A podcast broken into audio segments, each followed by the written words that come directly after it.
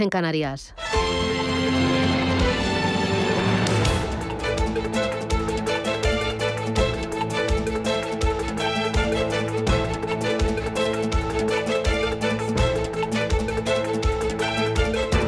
Capital Intereconomía, con Susana Criado.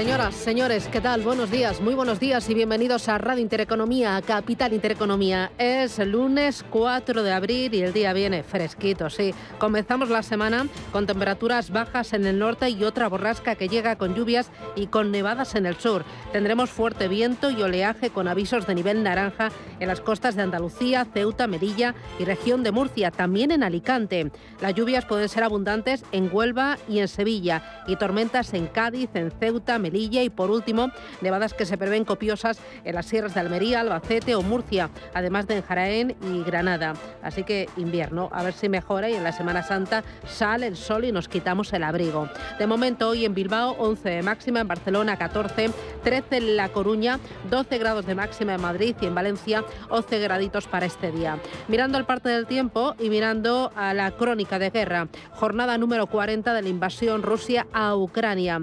La verdad es que son eh, devastadoras, eh, dolorosas, las eh, imágenes eh, que nos llegan de la localidad de Bucha, al norte de Kiev. Un informe publicado por la ONG Human Rights Watch detalla casos de abusos cometidos por soldados rusos en esa zona de Ucrania. En la cadena BBC, un portavoz del presidente Zelensky ha declarado haber encontrado fosas comunes con gente con sus manos y pies atados y disparos en la parte de atrás de, de la cabeza. Todo habría sucedido en esa localidad al norte de Kiev. Em, la verdad es que eh, las imágenes que nos están llegando eh, son em, brutales y hay una condena generalizada por parte de todos los líderes europeos, por parte de Macron, de Scholz, por parte también del presidente del gobierno español, por parte de, de Borrell. Hablan de auténtica atrocidad. Moscú lo que está haciendo es negar las acusaciones, lo atribuye todo a provocaciones de Ucrania y las autoridades ucranianas aseguran que están controlando ya la totalidad de la frontera con Bielorrusia. Rusia sigue bombardeando una refinería en Odessa y según la ONU ya más de 1.400 civiles ucranianos habrían muerto y más de 2.000 habrían resultado heridos. Eh, Estonia, Letonia y Lituania han detenido las importaciones de gas ruso y el mundo de las finanzas, eh, el ministro de Finanzas alemán ha anunciado que este mismo lunes convocará a sus aliados europeos para discutir un endurecimiento de las sanciones contra Rusia tras esas denuncias de crímenes de guerra cometidos por las tropas rusas en zonas próximas a Kiev. Em, vamos a estar muy pendientes de la última hora, de, lo que llegue desde, desde Ucrania y de esas eh, negociaciones y vamos a estar muy pendientes de los mercados financieros. La semana pasada el IBEX 35 terminó con una subida del 2%, entre los mejores Red Eléctrica que sumó de lunes a viernes más de un 6%, lo mismo para Farmamar, para Endesa, para Grifols y hubo farolillos rojos. El peor Almiral, casi un 8% de caída. Le siguió Indra un 7,59%. Los mercados muy pendientes de los bancos centrales a ver si siguen con su ritmo de subidas de tipos de interés para contener la inflación. Ya la Reserva Federal ha dicho que eh, la curva de tipos no es un indicador de recesión, pide calma a los inversores y dice que proseguirá con el endurecimiento monetario sin temer que la economía descarrile. Eh, a pesar de las incertidumbres que hay en los mercados financieros, hay eh, algunas bolsas y algunos activos que están lo están haciendo muy bien. Por ejemplo, Latinoamérica se está convirtiendo en refugio inversor contra la incertidumbre. La Bolsa de México sube lo que va de año más de un 6%, la de Colombia más de un 14%, la de Argentina un 9%, Perú un 18% arriba, Brasil un 14,48%. Latinoamérica se convierte en refugio ante la escalada de las materias primas y ante también los confinamientos por COVID en regiones de Shenzhen y de Shanghai en, en China. También la, la bolsa portuguesa está, está de moda el PSI 20, que es el índice más importante de la bolsa de Portugal, está en máximos desde el año 2015. Desde enero sube un 7% y es el segundo índice europeo con más subidas en el año después de Noruega. Hay algunos valores que están funcionando como refugio, entre ellos Altri, un fabricante de papel, también Galp, también EDP o Corticeira, un fabricante de, de corchos. Esta semana muy importante, atención a la Agencia Internacional de la Energía que revisará los niveles de inventarios de crudo en Estados Unidos. Hay muchas más referencias que eh, nos trae la semana y nos trae el día, este lunes 4 ya de abril. Vamos con ellas y vamos con dos asuntos que hoy ya son noticia. Esto es Capital Intereconomía. Primero, España y Países Bajos van a presentar hoy lunes un plan conjunto sobre la revisión de las reglas fiscales. Rubén Gil, ¿qué tal? Buenos días. Buenos días. Ambos países piden reformar esas reglas fiscales por las consecuencias de la guerra en Ucrania. Apuestan por mantener la suspensión de la norma que fija un límite del déficit del 3% y se muestran en contra de que la deuda pública no pueda superar el 60% del PIB. El gobierno español considera que se deben impulsar unas reglas fiscales adaptadas y compatibles con el crecimiento económico y abrir un debate que lleve una revisión de las reglas fiscales europeas este año y antes de que acabe la cláusula de escape. Cabe recordar que ese pacto de estabilidad y crecimiento está suspendido desde el inicio de la pandemia para dar margen a los gobiernos a aumentar el gasto público en respuesta a la crisis provocada por el coronavirus. El documento firmado entre España y los Países Bajos, país que hasta ahora, por cierto, formaba parte del llamado Grupo de los Frugales, aquellos que priorizan la austeridad en el gasto público, se va a presentar hoy en el Eurogrupo reunión del Eurogrupo que se celebra en Bruselas y que va a abordar las consecuencias económicas de la guerra en Ucrania. Paloma Arnaldos, ¿qué tal? Buenos días. Buenos días. Los ministros de Economía y Finanzas de la Eurozona afrontan este debate siendo conscientes de que la contienda dejará un crecimiento de las economías europeas significativamente menor a lo esperado. Y también tras conocer el dato de inflación de marzo, que en la Eurozona se disparaba hasta el 7,5%, poniendo en el centro de la discusión el encarecimiento de los precios energéticos y los problemas de suministro. Además de abordar las consecuencias de la guerra, el Eurogrupo también afronta otros asuntos como el euro digital o en el ámbito inmobiliario se estudian posibles medidas para paliar el alza del precio de la vivienda que según la Comisión Europea responde a los cortes en la cadena de suministro del sector construcción. El Eurogrupo debatirá también sobre la unión bancaria y el futuro del sector financiero en el actual contexto de guerra y de sanciones a Rusia. Hoy además tendremos nuevas referencias sobre esta factura que la guerra dejará en nuestro país y es que esta mañana se publica el dato de paro y afiliación a la seguridad social de marzo, los primeros desde que comenzara la invasión rusa y que además incluirán posibles consecuencias de los paros del sector del transporte. En los mercados las bolsas comienzan la semana con subidas, aunque con cautela pendientes de las negociaciones entre Rusia y Ucrania. Manuel Velázquez, buenos días. Buenos días, Susana. De momento en punto muerto esas eh, negociaciones eh, y tenemos eh, la cautela en Tokio. Estamos viendo al índice Nikkei avanzando prácticamente una décima porcentual, algo más, un 0,3 el Kospi surcoreano. Las mayores fortalezas hoy en el Hansen de Hong Kong, impulsado por el sector tecnológico por una posible flexibilización de la regulación sobre este sector y recordemos que están cerradas las bolsas de la China continental, Shanghai y Shenzhen. Están, eh, recordemos, el pasado viernes subieron un 0,9%. Los futuros en Wall Street a esta hora están planos, apenas registran movimientos y todo apunta que en menos de dos horas tendremos apertura con avances en Europa del 0,2%. En estas horas el DAX germano también anticipando avances en torno al 0,3% para el CAC 40 parisino o la media europea, el Eurostox 50 y nuevamente el crudo un día más estable tras esa liberación de reservas estratégicas de Estados Unidos. El Brent cotiza en los 104 dólares y medio por barril y también prácticamente sin cambios en los 99,3 dólares el barril de crudo ligero Texas de referencia en Estados Unidos. Y esta semana los inversores que se van a centrar en los datos definitivos de PMI compuesto y servicios de marzo en la zona euro, Estados Unidos y China, muy atentos a las actas de la última reunión de la FED y del Banco Central Europeo. Y hoy los inversores esperan eh, cifras turísticas en España, más allá del dato de paro y en clave comunitaria muy atentos a la confianza del inversor Centix de abril y los precios de producción de febrero en la zona euro y en Estados Unidos, el índice de tendencias de empleo de la Conference Board de marzo y los pedidos de bienes duraderos de febrero. Vamos ahora con los titulares de la prensa económica. Elena Fraile, ¿qué tal? Buenos días. ¿Qué tal? Buenos días. Habla esta mañana la prensa de esa campaña de la renta que va a arrancar el próximo miércoles y que incluye una subida encubierta de 4.100 millones de euros por no haber deflactado el gobierno la tarifa del IRPF adecuándola a la inflación. Es, la, es el asunto destacado en la portada del diario Expansión en el que se habla de cómo ese efecto acumulado de los últimos 14 años asciende a 14.400 millones de euros. En la portada del diario El Economista esta mañana se hace eco de cómo Francia dice que declara alerta naranja ante el riesgo de apagones. Es que la ola de frío y los mantenimientos llevan los precios hasta los 3.000 euros. Y en la portada del diario Cinco Días apuntan esta mañana cómo las promotoras alertan del riesgo de parar obras por el alza de los cortes, pero también advierten de la falta de suministro de materiales. Son las 7 y 10 minutos de la mañana, 6 y 10 en Canarias. Esto es Radio Intereconomía. Vamos ahora con los titulares del lunes. En Radio Intereconomía. Las noticias capitales. La plataforma para la defensa del transporte suspende los paros. Por lo que los transportistas volverán a la carretera este lunes tras tres semanas en huelga. Manuel Hernández es el portavoz de esta plataforma. Es cierto que creemos que sería de no ser responsables continuar después de 20 días con este paro y vamos a dar ese voto de garantía y de confianza tanto a la Administración para que aligere en todo lo posible y bajo los compromisos que nos trasladan la puesta en marcha de esta ley.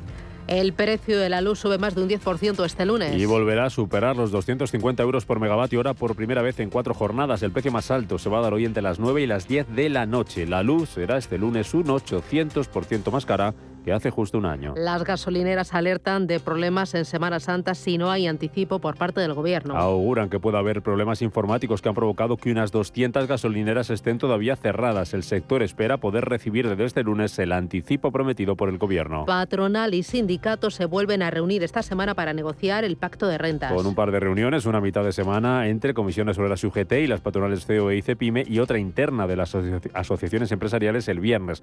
La intención de la patronal es que si no se consigue cerrar un acuerdo, hacer una recomendación salarial apoyada en un consenso de previsiones de evolución de la inflación subyacente.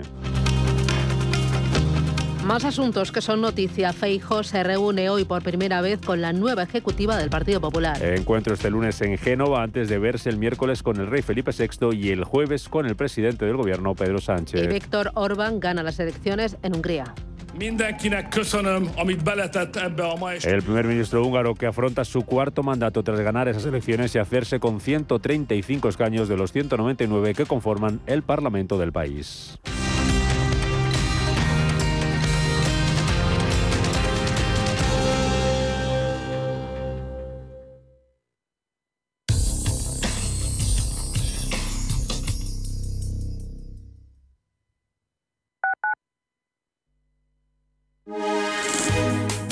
Alliance Bernstein, comprometidos con la sostenibilidad y el cambio climático, les ofrece la información del tiempo. Para hoy lunes, en la mitad sur peninsular y Baleares, esperan cielos nubosos con precipitaciones abundantes en el suroeste de Andalucía y pudiendo ser localmente fuertes en el estrecho y Melilla. En la fachada oriental peninsular, las precipitaciones se desplazarán de este a oeste, tendiendo a remitir por el nordeste y desplazarse a Baleares. En el resto de la península predominarán los cielos poco nubosos o con intervalos de nubes altas. Temperaturas máximas en aumento en el nordeste, en descenso en el sur y sin grandes cambios en el resto. Alliance Bernstein, comprometidos con la sostenibilidad y el cambio climático, les ha ofrecido la información del tiempo.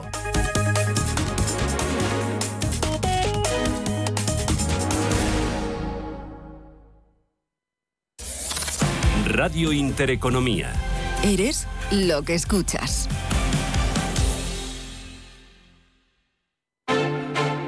Hoy, en Capital Intereconomía. Tenemos tertulia de mercados financieros, tertulia con gestoras españolas independientes. ¿Quiénes nos van a acompañar? Alfonso Benito de Dunas Capital, Hernán Cortés de Olea Gestión, Miguel Luceda de Huelcia Management y también Gonzalo Sánchez de GESConsul. Con ellos hablaremos de inflación, haremos balance de sus carteras en marzo, veremos cómo les ha ido por la parte de renta fija y también por la parte de renta variable. Veremos si su cartera rota mucho, si están más sesgadas al value o al growth. Y hablaremos también de resultados empresariales de los que están por venir. Tertulia de mercados financieros a partir de las 8 y cuarto aquí en Radio Intereconomía.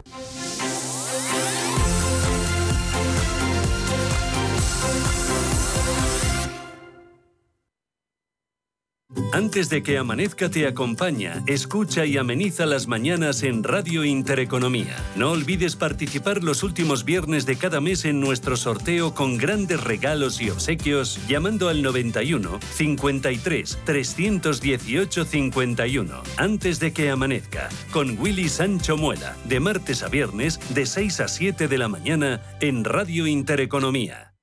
Los nuevos conceptos energéticos son ya un presente. Por ello, en Radio Intereconomía nos sumamos cada semana a I Más Verde, un programa sostenible y eficiente, productivo e innovador en el que analizamos etiquetas tan conocidas como eco, cero, bajas emisiones, descarbonización o renovables. Recíclate cada martes de 2 a 3 de la tarde en Radio Intereconomía con José Luis Pichardo y descubre el futuro más verde. Si nos escucha, tiene el dial de su receptor en una de las emisoras de Radio Intereconomía.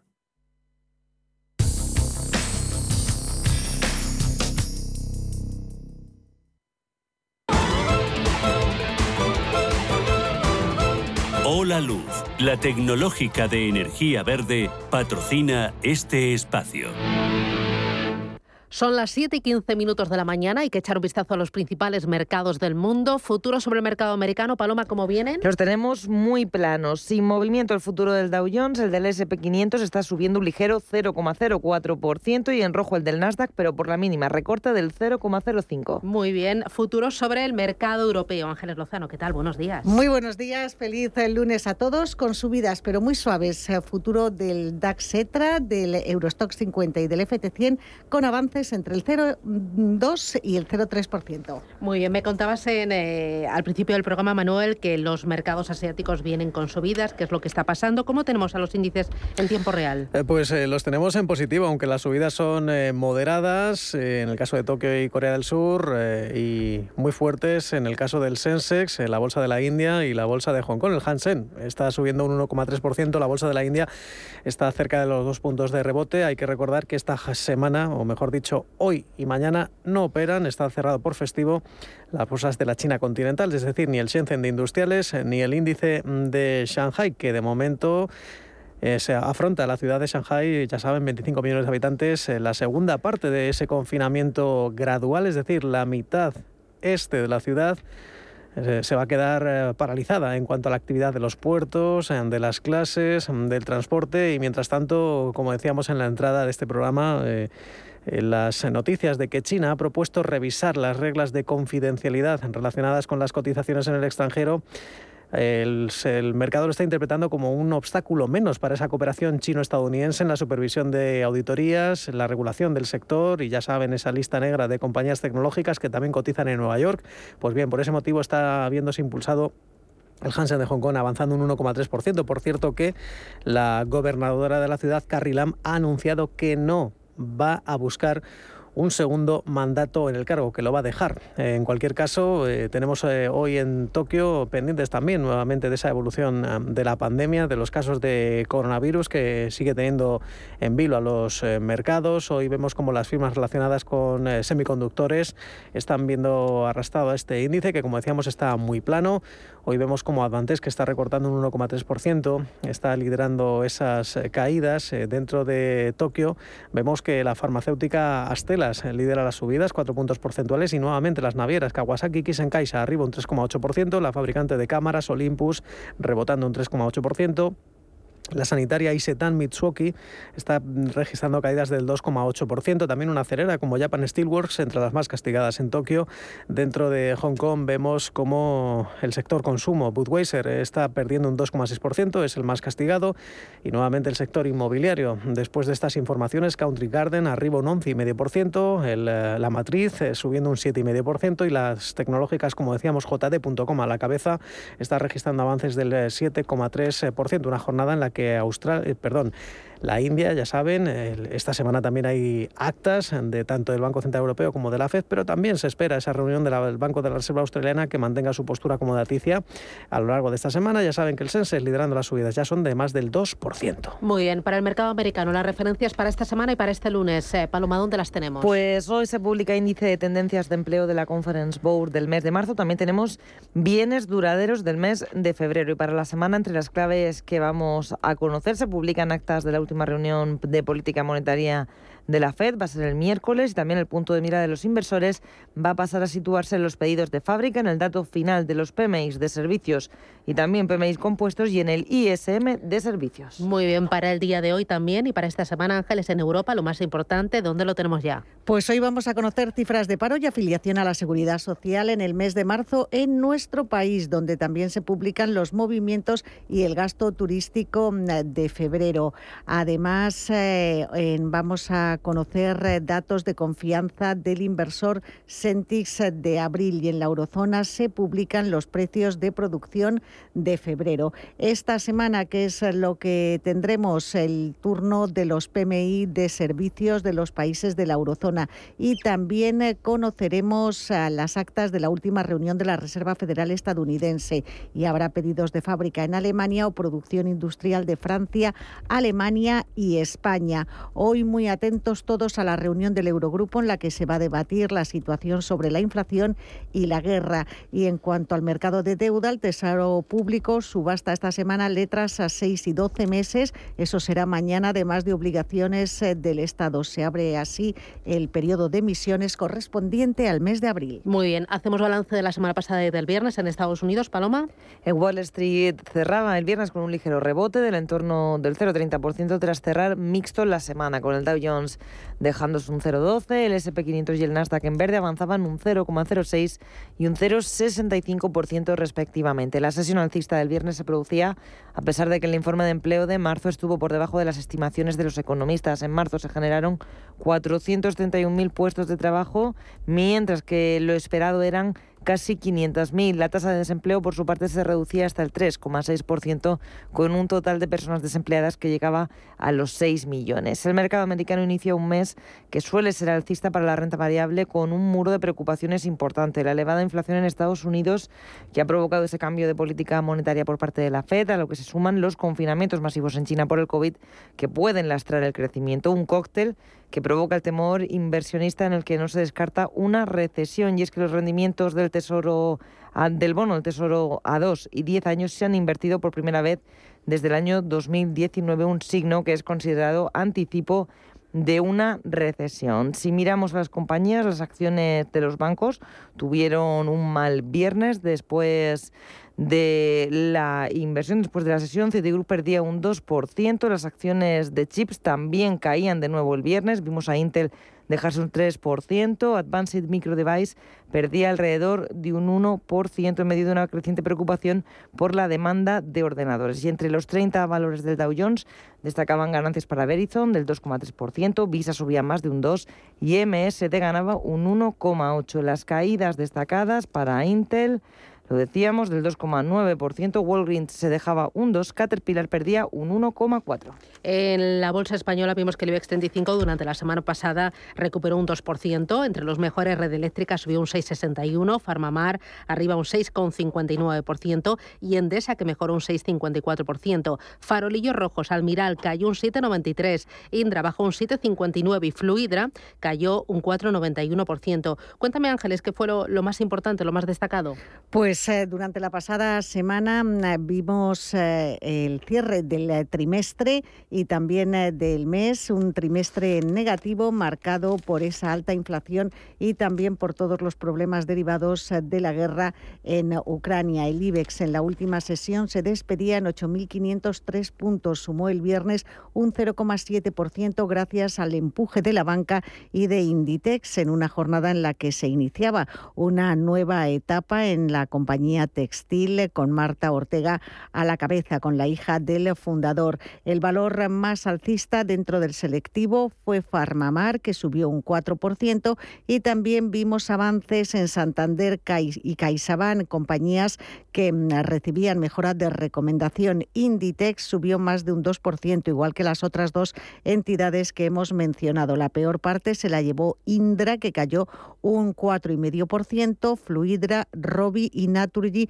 retrocedían en torno a dos puntos porcentuales y el resto de bolsas europeas eh, conseguía anotarse subidas moderadas. El DAX alemán ganaba un 0,22, París subía un 0,37, Milán un 0,57 y Londres un 0,3%. En esta situación, estas eran las recomendaciones que nos daba Lucas Maruri, gestor de renta variable europea de GESConsult nosotros estamos saliendo de, toda la parte táctica de nuestras carteras que tenía que ver con, ciclo y, con value, sobre todo por la parte de, la ralentización del crecimiento que, comentábamos. Eh, creemos que es un momento para estar ahora sí que sí en, negocios de calidad, que están bien protegidos y, bueno, también hay que tener en cuenta que con el contexto de subida de tipos de interés hay que evitar pues todas las compañías que estén excesivamente caras eh, por, porque bueno al final tiene sentido que en este contexto pues eh, sufran en, valoración.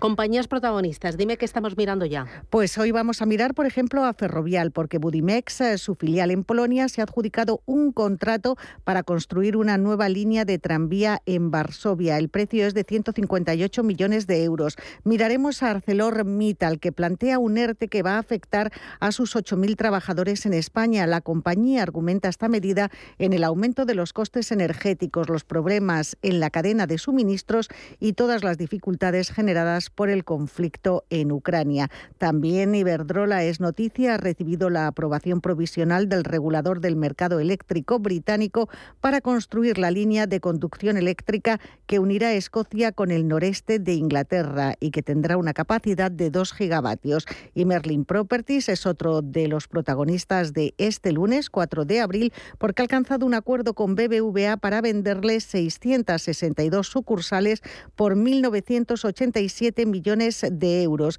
Estas oficinas forman parte de la sociedad TRI y están arrendadas íntegramente a BBVA con contratos que vencían en 2039. Dos cositas más. Uno, las operaciones de la bolsa suben un 8,8% en el mes de marzo. Han aumentado un 8,8% sobre las contabilizadas en el mismo mes del año 2021, hasta 5,3 millones. El crecimiento asciende al 29,5% si se compara con las operaciones de febrero. El volumen negociado en efectivo se ha elevado a 43.800 millones de euros en marzo, lo que supone un 27% más respecto al mismo mes del año anterior.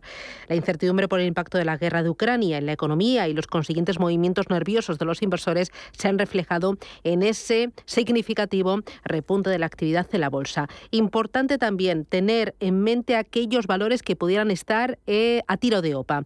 Los movimientos corporativos parece que se vuelven a animar después de un 2021 récord en operaciones de fusiones y adquisiciones en todo el mundo por importe de 5,5 billones de dólares. 2022 podría marcar un nuevo máximo. Liquidez e infravaloraciones son caldo de cultivo para las OPAs, las ofertas públicas de adquisición. Sectores como el farmacéutico y el de energías verdes tienen un atractivo importante para protagonizar ofertas. Y en el punto de mira, tome nota de estos valores. Siemens Gamesa, Grifols, Farmamar, Solaria, Talgo y NH Hoteles estarían en las quinielas de los expertos. También algunos valores europeos como Yassit, Ibeco o también Prosiben Sat. Empresas muy castigadas en bolsa son objeto de OPA por parte de rivales para ganar tamaño. En el ecosistema cripto, ¿qué es lo que tenemos? Pues ahora mismo Bitcoin en 46.195 dólares. En la última semana ha perdido un 2,31% de su valor y Ethereum lo tenemos en tiempo real en 3.500 dólares. En la última semana pues ha subido un 5,11%, aunque su movimiento frente al día de ayer prácticamente plano. Hola Luz, la tecnológica de energía verde, ha patrocinado este espacio. Número uno mundial en el ranking ESG de compañías eléctricas. Marca mejor valorada del sector. Primera opción del consumidor a la hora de contratar electricidad. ¿Y ahora? Ahora en Hola Luz lideramos una revolución para transformar 10 millones de tejados en energía 100% verde para el mundo. Es la revolución de los tejados. Hola Luz. Bontobel Asset Management. Calidad suiza con el objetivo de obtener rendimientos superiores a largo plazo. En Bontobel Asset Management siempre estamos a la vanguardia de las inversiones activas en bonos y acciones. Para más información, entre en nuestra página web bontobel.com barra am. Bontobel Asset Management, su especialista global en fondos de inversión. Doble ahorro en Hipercor y el supermercado El Corte Inglés. Ahorra hoy con unos precios increíbles. Y ahorra mañana con el 50% de regalo que te llevas en cientos de productos como este. Jamón serrano reserva Campo Dulce de 6 kilos y medio, 49,90 euros. Y de regalo te llevas 24,95 para una próxima compra. Doble ahorro en Hipercor y el supermercado El Corte Inglés. Precios válidos en Península y Baleares. En Semana Santa, cultura y patrimonio, y procesiones, y conocer ciudades, y visitar museos, y turismo rural, y naturaleza, y senderismo, y gastronomía, y enoturismo. Esta Semana Santa, Castilla y León. ¿Y tú, cuándo vienes? Junta de Castilla y León. Hemos creado un lugar para ayudarte a crecer donde cada pregunta tiene su respuesta. Donde acompañamos a empresas y autónomos en su camino hacia la digitalización y sostenibilidad. Donde estar al día de ayudas y subvenciones. Y donde se impulsa la internacionalización de todos los negocios. Con contenidos pensados para aprender, inspirar y crecer. Santander Impulsa Empresa, el lugar para avanzar. La familia es lo más importante y en todas surgen conflictos. Pero hay dos palabras que pueden hacer magia. Solo aquí en la mesa un filete más significa te perdono o te quiero. Seguramente la mesa de nuestras casas sea el lugar más tierno del mundo. El Pozo Tiernos, uno más de la familia. La información al minuto, la actualidad al momento. Capital Intereconomía. Son las 7 y 30 minutos de la mañana. A esta hora del lunes hay más noticias. Las medidas fiscales para abaratar la factura de la luz han restado más de 3.000 millones de euros a la recaudación.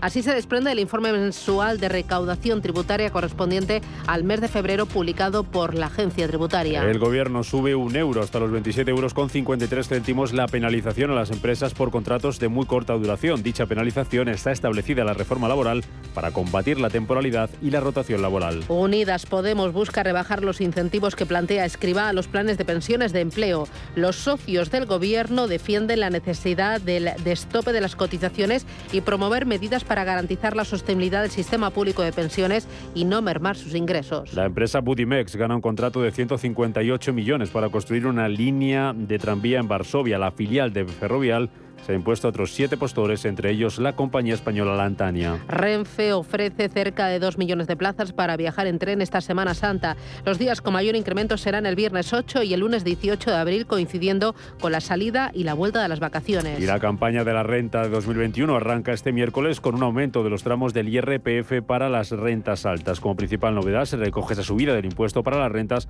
a partir de 300.000 euros y para los patrimonios de más de 10 millones de euros.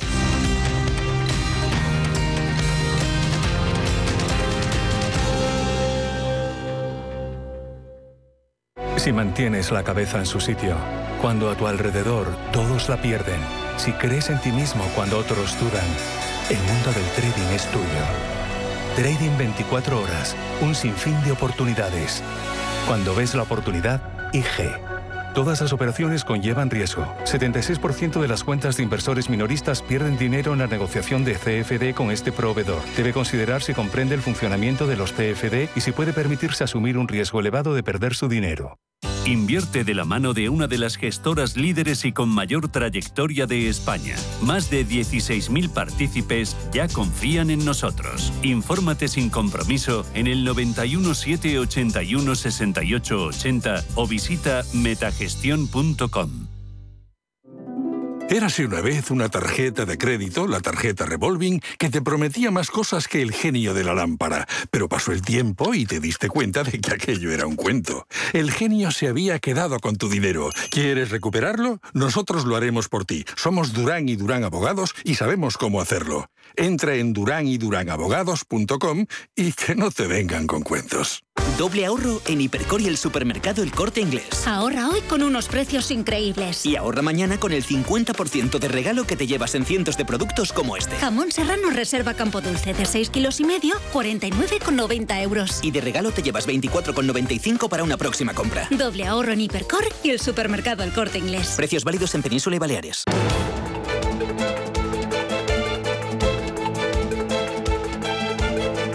El primer análisis de la mañana.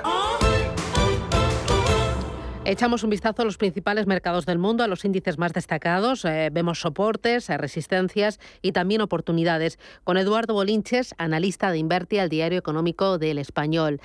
Bolinches, ¿qué tal? Buenos días, bienvenido. Muy buenos días, Susana, ¿cómo estamos? Bueno, la semana, ¿cómo se presenta?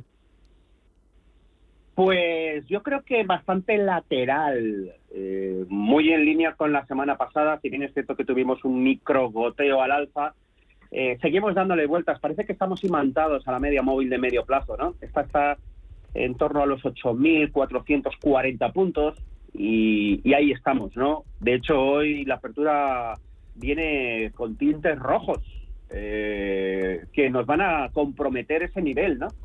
Entonces, bueno, yo creo que, habrá dos partes bien diferenciadas en la semana. Eh, pero claro, todo puede cambiar, porque los datos de empleo ahora que conoceremos a las 9 de la mañana, después de del nuevo plan del gobierno para, para desincentivar los, las contrataciones temporales, pues igual tienen un, un, impacto inmediato positivo y esto nos, nos anima un poco, ¿no? Pero yo veo resistencias eh, en torno a los 8.000 600, por lo tanto veo la semana totalmente lateral, no creo que podamos hacernos con ellos. Por la parte de abajo nos la estamos jugando por esa media móvil, como digo, 8.435 más o menos, eh, lo que nos mandaría de nuevo a los 8.300. Así que en resumen, más de lo mismo, muy, muy lateral y, y nos falta algún tipo de aliciente que no sé si vendrá por Wall Street que, aparentemente sigue bastante fuerte, sin ganas de, corregir las subidas recientes, o, por algún otro lado, pero no se me ocurre por dónde, ¿no? Así que de momento muy, muy lateral y, solo podemos hacer eso, trabajar el rango y encima es que ahora estamos en mitad del rango, con lo cual es súper difícil saber si nos vamos a la parte superior o, a la parte inferior. Eh, ¿Hay algunos valores que tú digas, a pesar de que estamos ahí en rango y de la incertidumbre del índice, tienen buena pinta, tienen pinta de seguir tirando? Sí, eso siempre, eso siempre, porque una cosa es coger el índice y ver eh, la pinta técnica de su gráfico y otra cosa es hacerlo en valores concretos, ¿no? Por ejemplo, dentro del, selectivo español, eh, no sé si lo comenté ya, eh, por ejemplo, eh, Farmamar ha logrado romper la media móvil de, largo plazo y, lo está haciendo estupendamente bien. De hecho, el viernes subió con la ayuda de la noticia, vale, de acuerdo, pero, pero también tuvo nueva, nuevas subidas, así que no hay que perderlo de vista. Yo creo que a partir de 72, vamos a ver si hoy se hace con ellos y consolida por encima. Eh, pues bueno, la, la, zona de 72,25 es donde yo estaría muy atento a ver si es que se nos frena ahí. Pero si no se frena, pues bueno, tenemos continuidad hasta la zona de 76,90 y por lo tanto es un buen valor. Y luego otro fuera de IBEX que, que me está gustando mucho es Amper, que vuelve a despertar y lo está haciendo francamente bien. Ya subió el viernes también de manera importante, así que ahora mientras no pierda los 0,25, pues es otro valor que se puede tener en cartera en el muy corto plazo. Esperando eso, pues lo que te decía, 300 puntos de amplitud en un índice que no sabemos si vamos hacia un lado o hacia otro, ¿no? Entonces, bueno, pues mientras tanto, pues sí, hay valores con estructuras alcistas en el corto plazo que lo están haciendo bien. Y yo me quedo con Amper y me quedo con Farmamar ahora mismo en el corto plazo. Muy bien. ¿En eh, el Eurostock 50 o en el DAX Etra, niveles también y algún valor interesante? Bueno, vamos a ver. Eh, por un lado tenemos eh, la misma lateralidad, un 3.850 como soporte en el Eurostock 50 eh, 4.000 eh, redondo como, zona de resistencia, si bien es cierto que en formato intradiario alguna incursión por encima hemos hecho, pero nada, nada preocupante. Y, valores en concreto, pues, eh, por ejemplo, Bayer, a mí me gusta la estructura que está haciendo Bayer en el corto plazo también. Eh, tenemos a Dodge Bors, también lo está haciendo bien, a Alemán. Tenemos Sanofi, eh, también me gusta eh, la estructura que está teniendo de mínimos crecientes.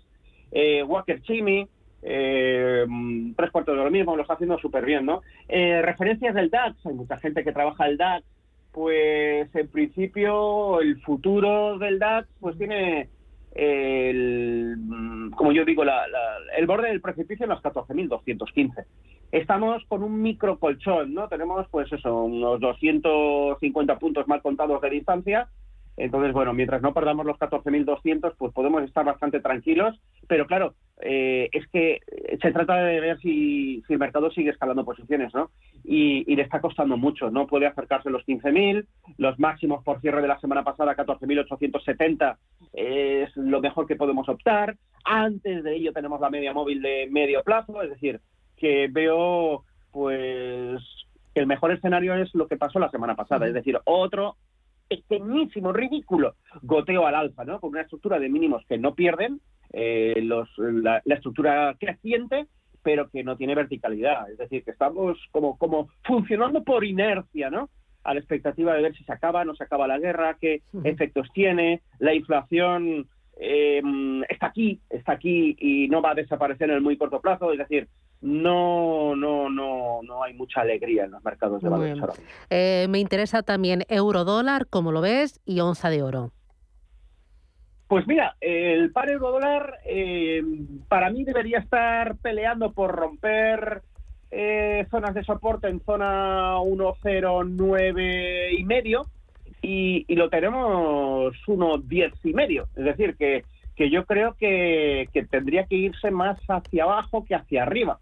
No obstante, tenemos una clara pauta de mínimos crecientes, lo cual me da a pensar que a lo mejor es altamente probable que antes de ir al 1.09 y medio, como digo, eh, se vaya al 1.11.70 tenemos, o 65, 1.11.65, son los máximos por cierres también de la semana pasada, dentro de una pequeña estructura de, de reacción alcista. Pero yo sigo condenando al eurodólar a, al goteo a la baja, al 1.09 y medio, posteriormente a perder el 1.08 y, y, bueno, pues acabar eh, pues en el 1.06 y medio, donde lo teníamos eh, pues eh, hace dos años, en marzo del 2020, por el tema pandémico, ¿no? En cuanto a la onza de oro, pues está haciendo malabares, haciendo malabares para no perder la zona de los 1916.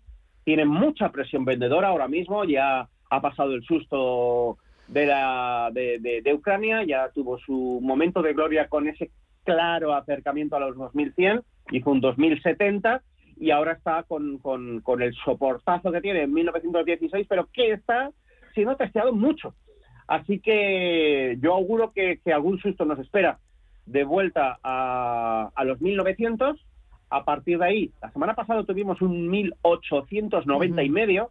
Yo creo que vamos a volver a verlo y esto es un claro ver y esperar. Ver qué, eh, qué, pasa cuando, cuando lleguemos a ese nivel y, y, bueno, yo auguro que habrá otra reacción alcista, pero claro, los 1916 se convertirán en soporte, o sea, son soporte y se convertirán en resistencia. Así que también lo veo con pérdida de fuerza.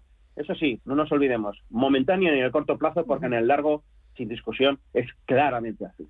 Eh, otra cosa, Bolinches, eh, esta mañana he estado leyendo que a pesar de las turbulencias y de lo, eh, de lo revuelto que está el, el, mercado con alta volatilidad en Europa y en Estados Unidos, eh, hay algunas bolsas que lo están haciendo este año muy bien, sobre todo las bolsas de Latinoamérica. Eh, México, eh, Perú, Chile, por ejemplo, lleva un 15% en el año, Argentina un 8,93%. También la bolsa de Portugal, que está en su nivel más alto desde el año 2015, con títulos como GAL, como Corticeira, como EDP, como Altri, pues también que, que, que están eh, escalando posiciones. Eh, ¿Tú estos índices los, los sueles seguir? ¿Sueles eh, mirar Latinoamérica o la Bolsa de Portugal? Sí, pero muchísimo menos que la estadounidense. -huh. Mi opinión, a ver, vamos a ver, Latinoamérica, pues sí, es la segunda despensa del planeta, ¿no? Y como se nos está destruyendo la de Ucrania, pues todos los ojos de los inversores se han ido uh, allí, ¿no? Por materias primas, plata, cobre, la bolsa de Perú sobre todo, a, a otro tipo de, de cereales, ¿no? Como, como, las bolsas de México. Pero um, mi opinión barra recomendación eh, sería seguir rebuscando por el mercado estadounidense. Eh, es cierto que tenemos la curva invertida de tipos, es cierto que vendrá una recesión, ya veremos si 12 meses o mucho antes, yo creo que mucho antes, pero mientras eso llega, hay valores que lo están haciendo francamente bien en Estados Unidos, ¿no? Uh -huh. Entonces, bueno, sector fotovoltaico, uh, servicios petrolíferos, ciberseguridad, uh -huh. temas médicos, uh -huh. eh, metales, al cual lo está haciendo formidablemente bien. Eh, aquí el tema de técnicas reunidas, si le pillamos el truco, porque está, está totalmente lateralizado, está muy clara la zona de compra y muy clara la zona de venta. Eh, el tema de gas licuado, hay varias empresas que se dedican a gas licuado en Estados Unidos que lo están haciendo buah, brutalmente lógico, está todo el mundo entrando ahí, ¿no? Uh -huh. eh, pues, pues por ahí, por ahí es por donde yo está, estoy rebuscando y, y, esa es la idea, seguir metiendo valores en, en mi cartera que, que ahora publicaré antes de la apertura en, muy bien, pues tomo nota, seguiremos la apertura y seguiremos tu cartera. Eduardo Bolinches, analista de Invertia, el diario económico del español. Gracias, que tengas feliz semana y a por el lunes. Feliz día. Lo, lo mismo digo, feliz semana a todos. Chao. ¿Necesitas saber el valor de tu empresa? ¿Necesitas una valoración reconocida, solvente y de calidad para negociar con eficacia una compra o venta? ¿La necesitas para acreditar su valor ante terceros? ST Sociedad de Tasación, entidad homologada por el Banco de España, es tu mejor opción. Visítanos en stvaloratuempresa.es.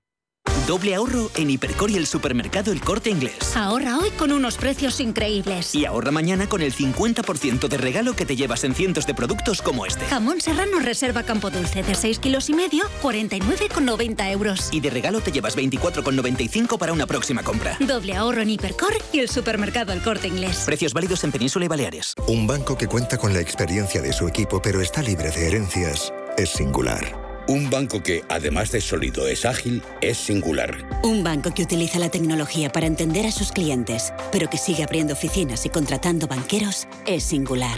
La nueva banca privada es singular. Singular Bank.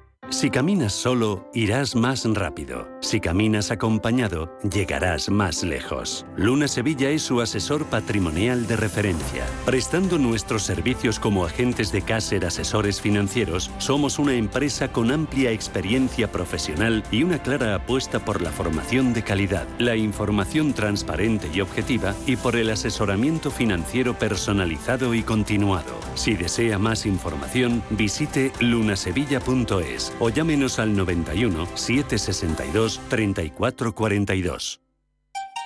En Radio Intereconomía nos adelantamos al futuro con My Economy. My Economy, una iniciativa que da voz a los nuevos mercados descentralizados. Bitcoin, criptoactivos, metaverso, NFTs. My Economy, de lunes a viernes de 3 a 4 de la tarde. My Economy, el espacio cripto de Radio Intereconomía.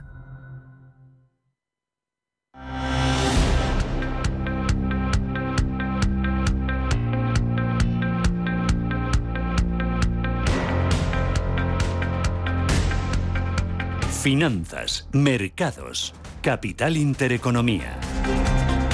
14 minutos, llegamos a las 8 de la mañana. Esto es Radio Intereconomía y vamos a echar un vistazo a los principales diarios. Empezamos por la prensa nacional y la prensa económica. ¿Qué llevan las portadas, Elena? Bueno, pues la prensa económica, comenzamos con el diario Expansión. Habla esta mañana de cómo esa campaña de la renta que arranca el próximo miércoles incluye una subida encubierta de 4.100 millones de euros por no haber deflectado el gobierno la tarifa del IRPF adecuándola a la inflación. Esto supone ese efecto acumulado de los últimos años, asciende precisamente ese efecto hasta los 14.400 millones de euros. Es el titular destacado en la portada del diario Expansión. En la portada del diario Cinco Días esta mañana habla de cómo las promotoras alertan del riesgo de parar obras por el alza de los costes. También están advirtiendo de la falta de los suministros de materiales. Y en la portada del diario El Economista habla de cómo Francia declara la alerta naranja ante el riesgo de apagones. Dicen que la ola de frío y los mantenimientos llevan los precios hasta los 3.000 euros. Pero también muestra esta mañana la prensa económica, en el caso del diario Cinco Días, una entrevista con Diana Morán, la ministra de Ciencia e Innovación, en la que destaca que la Agencia Espacial Española será una realidad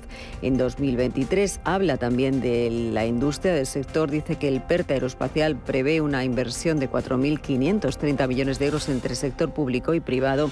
Y también destaca sobre la inversión que hemos blindado, dice, una financiación creciente en ciencia para llegar al 3% del Producto Interior Bruto en el año 2030. Entre otros asuntos en la prensa económica, en el diario Expansión, habla esta mañana de cómo la banca remete contra el tope al gas para bajar la luz y también muestra una mm, entrevista con José Cerdán, el CEO de Telefónica Tech, en la que dice vamos a comprar firmas en Alemania, en Brasil y también en el resto de Europa. En la prensa generalista esta mañana muestra las imágenes de esa guerra de Ucrania, muestra esa cara más terrible de la guerra, mostrando esos cadáveres con las manos atadas en la espalda y haciéndolo en la ciudad de Bucha, en las afueras de De donde vemos esas imágenes recogiendo los cadáveres y es que en toda la prensa hoy se muestra esta barbarie, estas imágenes y es que la guerra de Ucrania dejó ayer para una dicen dejó ayer para la historia en el nombre de la ciudad de Bucha y es que tras la retirada de las tropas rusas se descubrieron esas matanzas que encajan con la definición de crimen de guerra y que provocaron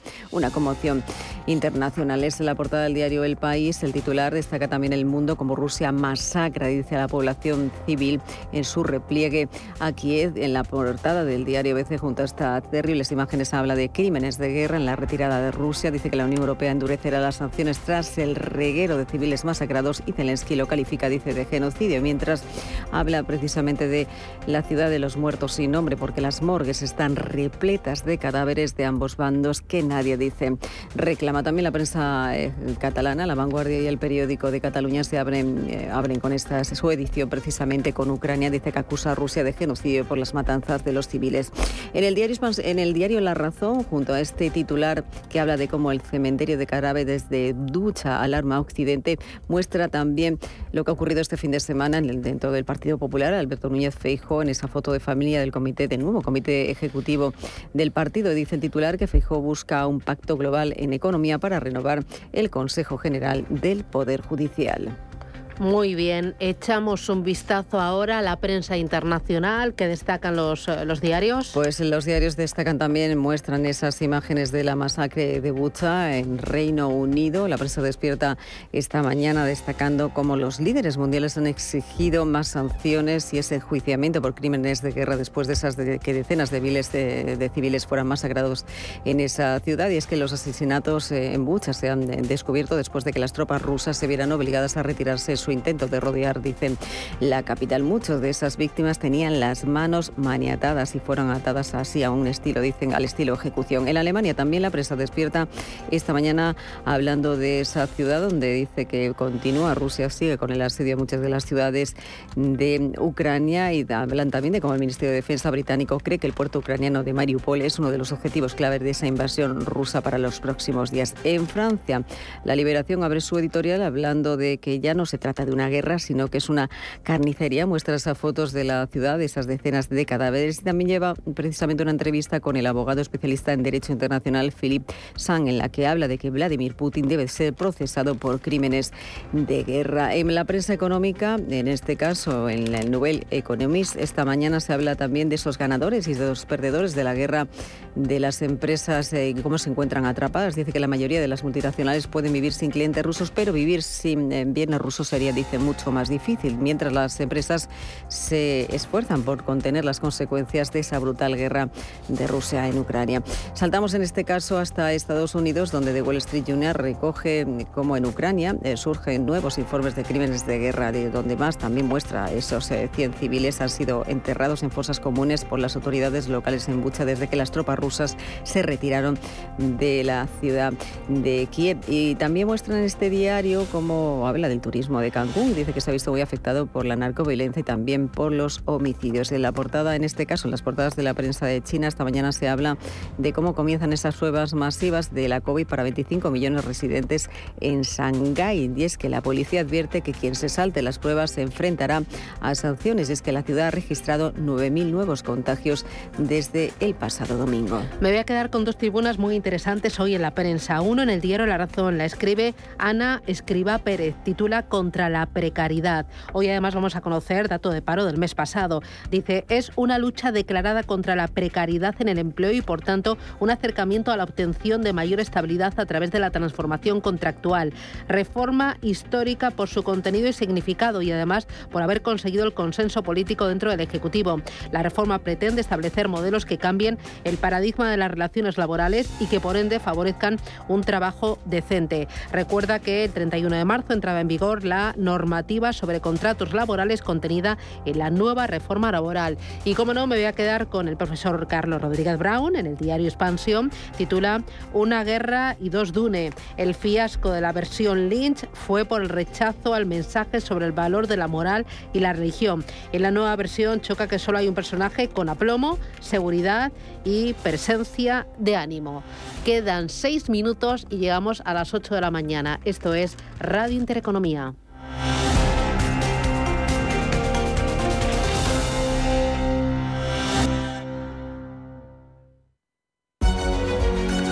Y ahora todo sobre valoraciones inmobiliarias con Global.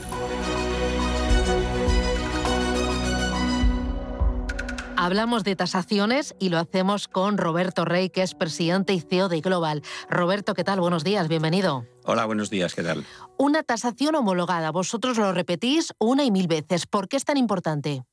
Bueno, es fundamental porque al final es eh, la valoración eh, que uno hace, sobre todo una empresa independiente hace sobre eh, el activo inmobiliario que uno va a adquirir o que va a recibir por otra vía, por una herencia, etcétera, y por tanto tener ese valor de un experto independiente y el análisis de que no está incurriendo en ningún riesgo adicional con la compra o con la adquisición de ese activo inmobiliario es, clave, ¿no? Experto independiente y experto líder como es Global. Em, ¿Cómo habéis conseguido ser líderes, estar ahí en el top, arriba del todo, en tasaciones oficiales y en servicios inmobiliarios de valoración? Bueno, yo creo que es una cuestión, primero, como todo, de experiencia, de muchos años. Eh, nuestras compañías, que es la suma de varias compañías de referencia en el mercado que dieron lugar a Global, tienen más de 35 años de antigüedad cada una de ellas, con lo cual eso acumula eh, muchos ciclos eh, inmobiliarios, eh, arriba y abajo, buenos y malos, mucho conocimiento del mercado porque tenemos técnicos por toda la geografía nacional. Como a mí me gusta decir, tenemos gente que duerme todos los días al lado de los activos y esto significa que conocen muy bien el urbanismo de cada zona, la idiosincrasia de cada zona, que es la mejor manera de poder valorar un activo. ¿no? Entonces, eso, siendo una entidad regulada por el Banco de España, con todo lo que eso significa, pues nos hace tener eh, una capacidad de ser de los mejores en este mercado. Bueno, si te das cuenta, me has dado algunos mensajes clave. Independencia, experiencia, conocimiento, talento, regulación, y yo le añadiría la tecnología. ¿Por qué es tan importante la tecnología en vuestro trabajo? Bueno, yo creo que es clave. En este momento yo creo que ningún negocio se escapa a la ayuda, al soporte de la tecnología o que gire en torno a tecnología para poder mejorar. Nosotros tenemos unas enormes bases de datos acumuladas en todos estos años de experiencia y, en todo el territorio. Y para poder explotar esas bases de datos, sacarles el jugo, primero hay que prepararlas a través de, esa tecnología para que sean explotables y después hay que saber eh, diseñar los algoritmos concretos para que esa información nos dé los mejores resultados, ¿no? Y podamos incluso tener un ámbito predictivo también de los resultados que damos, ¿no? Con lo cual eso es clave la tecnología ahí y la inteligencia artificial en general también el mundo del Big Data también es una apuesta muy clara nuestra. Pues enhorabuena por ese trabajo, Roberto Rey, desde Global, gracias y hasta la próxima. Muchísimas gracias a vosotros. ¿Quieres saber más acerca del hidrógeno? H2 Intereconomía te cuenta las últimas novedades, avances tecnológicos y entrevistas de interés sobre este medio energético. Los martes, de 11 y media a 12 de la mañana, H2 Intereconomía, presentado por Rubén Gil, tu espacio semanal sobre el hidrógeno. Porque en Radio Intereconomía apostamos por el sector energético y la energía limpia. ¿Está buscando a alguien que valore sus finanzas? ¿O tal vez un financiero que tenga valores? Si lo que quiere es entender la economía, no se pierda Finanzas y Valores, los lunes de 2 a 3 de la tarde en Radio Intereconomía. Sostenibilidad, tecnología, sector inmobiliario, materias primas y formas de inversión alternativas se dan cita en La Hora del Inversor, un programa en el que nuestros oyentes aprenderán dónde invertir su tiempo y su dinero escuchando a los mejores expertos. De lunes a jueves, de 7 a 8 de la tarde en Radio Intereconomía, La Hora del Inversor, con Alma Navarro.